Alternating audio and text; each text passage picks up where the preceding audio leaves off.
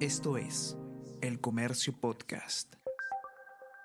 Hola a todos, ¿qué tal? ¿Cómo están? Espero que estén comenzando su día de manera excelente. Yo soy Ariana Lira y hoy tenemos que hablar sobre el precio del petróleo, porque en el contexto eh, global en el que estamos, se podría elevar eh, el precio de, del barril durante los primeros meses de este nuevo año, qué es lo que se proyecta y cuál es el análisis que ha conseguido realizar el comercio para darles toda la información. Vamos a conversar sobre todo esto y más a continuación.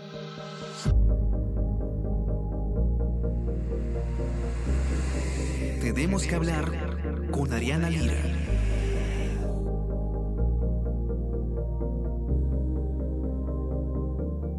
Estamos en un contexto particular eh, actualmente en el, en el plano global. ¿No? y específicamente en el Medio Oriente. ¿Qué efectos podría tener esto en el precio del barril de eh, crudo en los primeros meses del año y luego de eso? Es una pregunta además que ha estado sonando bastante y eh, que evidentemente nos afecta a todos, ¿no? Así, eh, sin importar la distancia que nos separe de donde las papas queman en este contexto. Cristian Silva, ustedes ya lo conocen, periodista de economía del comercio, ha escrito un informe en el que nos explica eh, qué es lo que se espera sobre el precio del petróleo ahora que estamos empezando un nuevo año y saliendo de uno donde este fue precisamente eh, uno de los bienes más afectados, ¿no? Y que más, eh, más generó algunos, algunas medidas que se tomaron desde distintos da gestiones para tratar de contrarrestar pues estos, estas alzas en el precio del petróleo. Cristian, ¿cómo estás? Bienvenido. ¿Qué está pasando con, con el precio del crudo? Eh, ¿Qué es lo que se puede esperar? Y, y, cómo es que el contexto en el Medio Oriente está afectando esto? Bienvenido. Perfecto.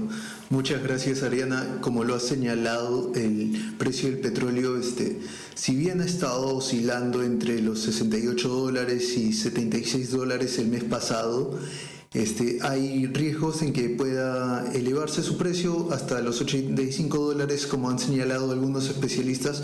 Esto van a ser algunos hipos, es cierto, pero es más que nada por la situación geopolítica que está pasando en el Medio Oriente, a raíz de que hay grupos hutíes del Yemen que están atacando o amenazando embarcaciones tanto de petróleo como de mercaderías que van transitando, van pasando por el Mar Rojo para este, llegar a sus destinos.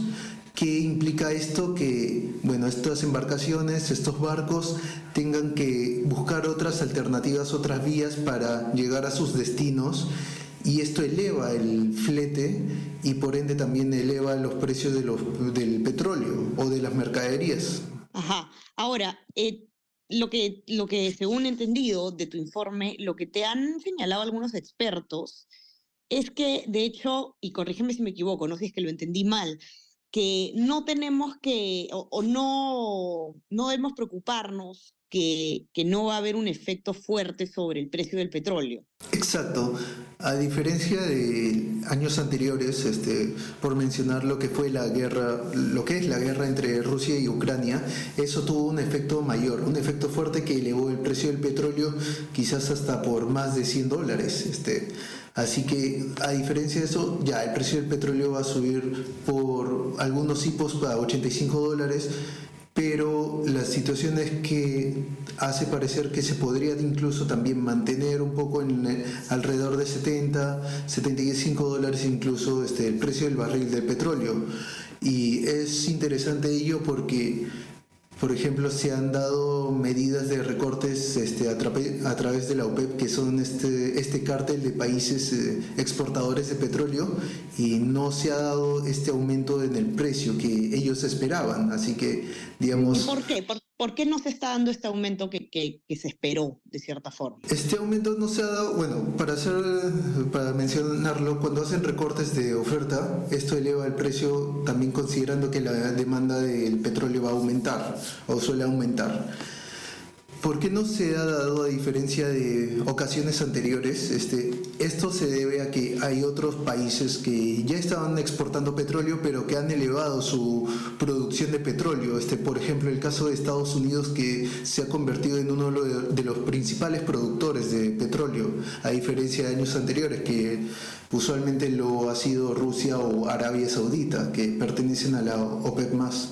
Hay otros países también, por ejemplo, que han aumentado su producción, como Brasil, Argentina, Noruega, Canadá. Este, está el caso de Guyana también acá en Sudamérica, que todos bueno que ha aumentado ha tenido un incremento exponencial de su producción y también es un nuevo jugador el que está entrando, que es el caso de Guyana. Ahora, es interesante mencionar de que estos países no están en el Golfo Pérsico, no están en el Medio Oriente, así que los conflictos que hay en ese lugar no rebotan a estos países y otro tema también a tomar en cuenta es que en la OPEP, así como tienen esta política de recortes, hay países que ya no están queriendo este, acatar esas decisiones, este, ven que esas decisiones no chocan con sus intereses propios. Es el caso de Angola, que ya anunció su salida de este cártel. Así que eso puede demostrar como que hay problemas en la interna de, esta organización.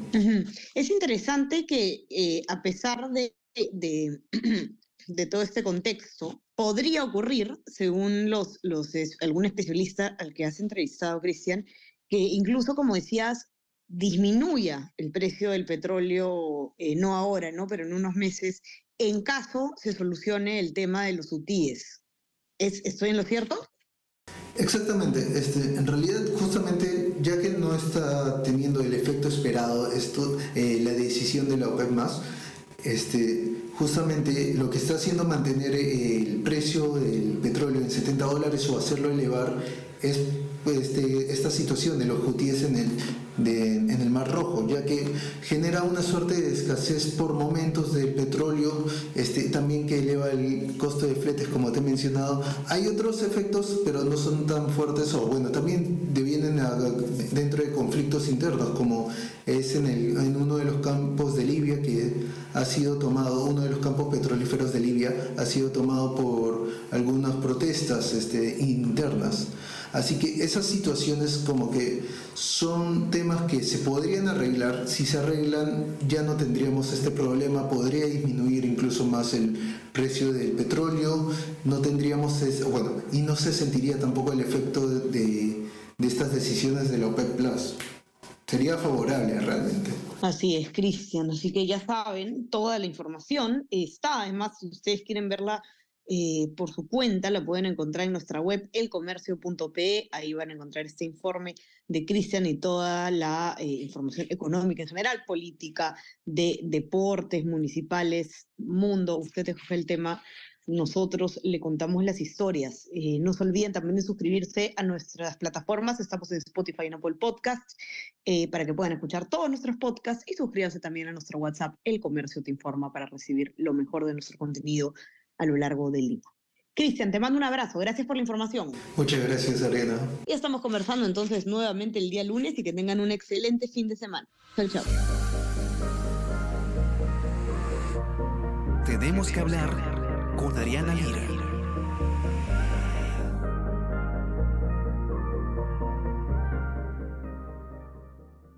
Esto es El Comercio Podcast.